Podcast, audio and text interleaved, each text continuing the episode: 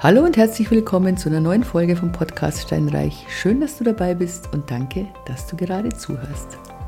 Heute möchte ich dir ein paar Infos und Wichtiges mitteilen rund um die Immobilie, die in den letzten Wochen hier einfach ja, besonders aufgefallen sind. Unterteilt in drei Bereiche, die Finanzierung und das liebe Geld, die Steuern, die Versicherungen und die Immobilie direkt. Fangen wir vielleicht an mit der Finanzierung. Ich habe das jetzt tatsächlich zum ersten Mal erlebt, dass eine Bank, eine Bank nach zehn Jahren dem Kreditnehmer gekündigt hat. Eigentlich geht nach BGB geht nur, dass der Verbraucher kündigt. Das heißt, du kannst nach zehn Jahren, egal wie lange du diese Zinsbindung festgeschrieben hast, 15 oder 20 Jahre, kannst du kündigen mit einer Kündigungsfrist von sechs Monaten. Das heißt, du ähm, kündigst zu diesem Termin, an dem die zehn Jahre vorbei sind und dann musst du noch sechs Monate zahlen, dann bist du raus. Normalerweise ist es, wie gesagt, einseitig, aber jetzt war tatsächlich der Fall, dass bei einer, ich sag's mal ganz salopp, Bayerischen Bauernbank einem gekündigt wurde. Dieser Mensch, dem gekündigt wurde, der hat das Geld, das zu bezahlen, also der ist jetzt nicht in die Bredouille gekommen, ich habe den leisen Verdacht, dass die das auch deswegen gemacht haben. Der hat halt einfach den billigen Kredit genommen und ja, und jetzt wurde ihm gekündigt. Das ist unfassbar. Also ich war wirklich entsetzt, als ich das gehört habe. Habe dann sofort meinen Finanzierungsexperten angerufen, ob er das schon jemals gehört hätte. Er hat gesagt, nein. Nach der gesetzlichen Lage ist nur der Verbraucher tatsächlich ähm, darf der Verbraucher nur kündigen und nicht die Bank. Aber es kommt immer auf den Vertrag drauf an. Deshalb meine große Bitte, wenn du eine Finanzierung abschließt, bitte schau dir das Kleingedruckte an. Das ist echt wichtig, damit du nicht in so eine Situation kommst. Banken kann man nicht trauen, sage ich mal, genauso wenig wie im Finanzamt. Also hab da ein Auge drauf, liest das Kleingedruckte durch, ob da nicht doch irgendein Passus drinsteht. Nochmal, das war jetzt keine Großbank, ähm, keine internationale, nicht mal eine deutsche, es war eine sehr regionale Bank. Aber das macht es ja auch nicht besser, weil normalerweise mag ich die regionalen Banken schon sehr gerne. Die haben in der Regel ganz gute Konditionen. Ja, also das, bitte nimm das mit, check jede Finanzierung, lies das Kleingedruckte, verlass dich nicht darauf, dass die Bank das dir nicht reinschreibt. Das zweite ist, es geht um diese Restnutzungsdauergutachten. Und ich empfehle jeden, dass er das prüft, muss ich ganz klar sagen. Das rentiert sich durchaus. Die Prüfung ist zumindest bei uns kostenlos. Und die Krux dabei ist, man, das Finanzamt wäre nicht das Finanzamt, wenn sie sagen würde, ja Mensch, das kann ja jeder machen, ja, diese Restnutzungsdauer Gutachten. Nein, da gibt es ganz bestimmte Vorgaben. Du musst, also das muss ein entweder öffentlich und öffentlich bestellt und vereidigter Gutachter machen oder aber ein Gutachter, der eine bestimmte Zertifizierung hat und zwar nach der, der DIN in ISO IEC 17024. Aber damit nicht genug. Ich meine, die haben dann die höchsten Stufen der Sachverständigenausbildung. Also da werden dann Sachen bewertet, wie rechne eine Schreinerei raus aus einem Konglomerat von X Immobilien und so weiter. Ähm, sehr hochwertig oder bewerte eine Kiesgrube. Das ist jetzt, sage ich mal, Spezialfälle. Ähm, das Problem ist dabei, dass das Finanzamt nicht nur sagt, sie wollen diese beiden Qualifikationen, nein, sie akzeptieren nur sechs Zertifizierungsstellen und es gibt wirklich viele. Bei mir ist es ja so, ich habe ja diese normale Sachverständigenausbildung von der DEKRA, also die DEKRA wäre schon gar nicht akzeptiert und ähm, die Sachverständigenausbildung von mir reicht nicht. Das ist aber kein Problem. Deswegen habe ich eine Zusammenarbeit mit einem Kollegen, der genau diese Qualifizierung hat, auch von einer der sechs Stellen zertifiziert wurde. Und deswegen ähm, kann ich guten Gewissens unsere Restnutzungsdauergutachten als geeignet anbieten. Denn ich habe kürzlich mit einem gesprochen vom Finanzamt, also von der Oberfinanzdirektion. Die kommen jetzt mehr und mehr, diese Restnutzungsdauer Restnutzungsdauer Gutachten, ja, sage mal. Und die schauen jetzt vermehrt drauf, ob die den Vorgaben entsprechen oder nicht. Und dann kann es halt dann eben zu Ablehnungen kommen und da braucht man doch nochmal ein Gutachten und so weiter. Also deswegen auch bitte darauf achten. So viel zu den Finanzen. Das nächste, wo ich dich wirklich, ja, wo ich, was ich dir ans Herz legen möchte. Ähm, ich war gestern bei einer Besichtigung und da war auch ein Handwerker dabei, ein Dachdecker, und der ging aufs Dach und hat dann festgestellt, dass eine Dachschindel verrutscht ist. An sich nichts Schlimmes. Verrutscht mal, du hast normalerweise so einen Unterbau. Und also bei den neueren Häusern, bei den uralten natürlich nicht. Und bei dem Unterbau fließt das Wasser auch ab.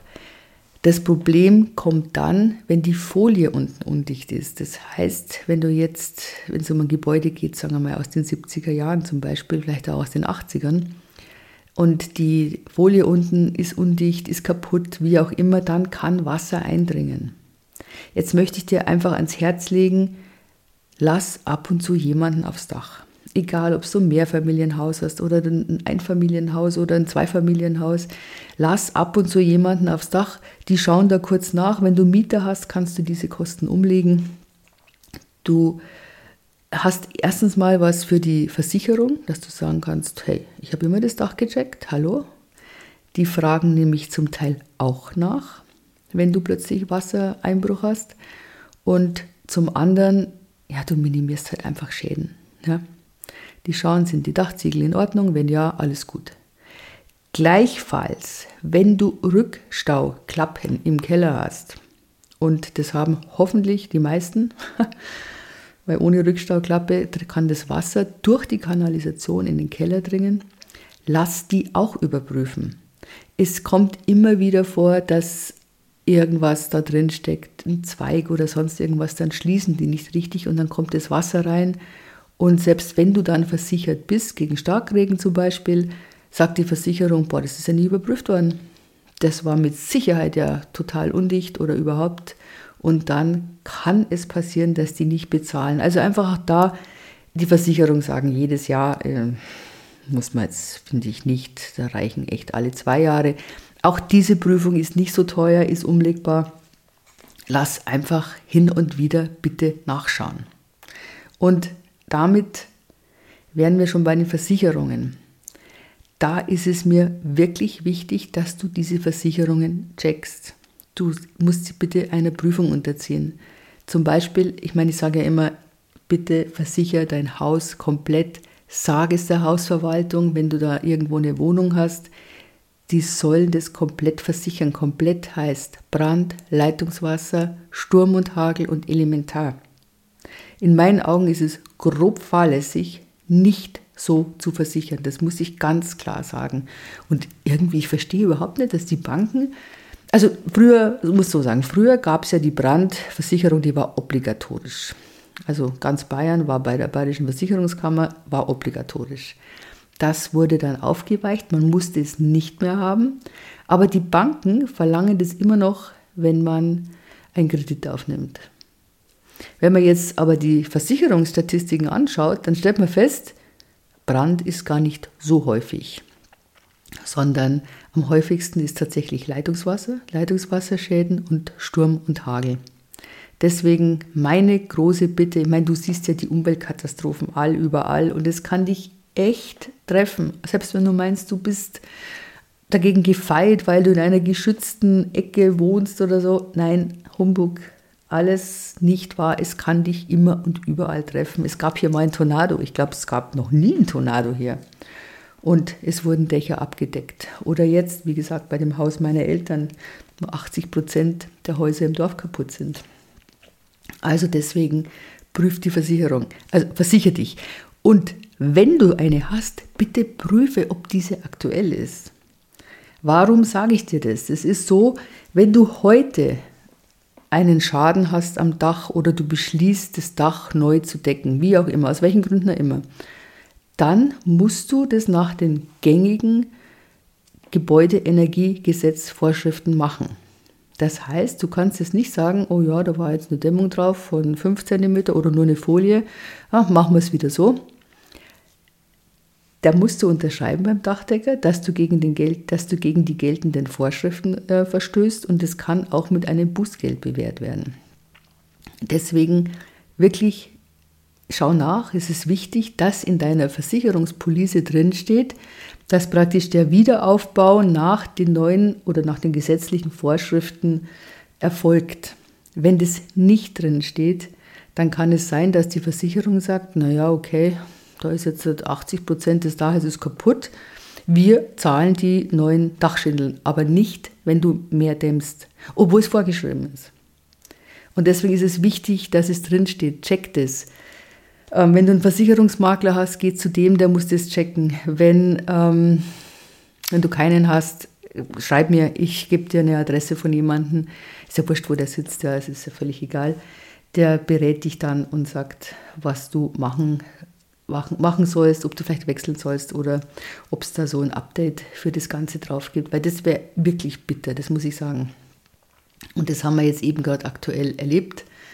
Ähm, meine Eltern haben Gott sei Dank eine aktuelle äh, Police, aber da gibt es mit Sicherheit welche, die das nicht haben.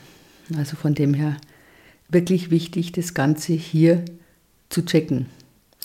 Was mir noch einfällt, wenn du eine PV-Anlage hast, also eine Photovoltaikanlage, die schon älter ist, diese Älteren, die so ungefähr 20 Jahre alt sind, die müssen auch immer wieder überprüft werden, weil die haben zwischen der Folie und dieser Platte haben sie noch eine Schicht als Papier drin. Und da besteht die Gefahr, dass das Ganze quasi verkuckelt, dass das zu brennen anfängt.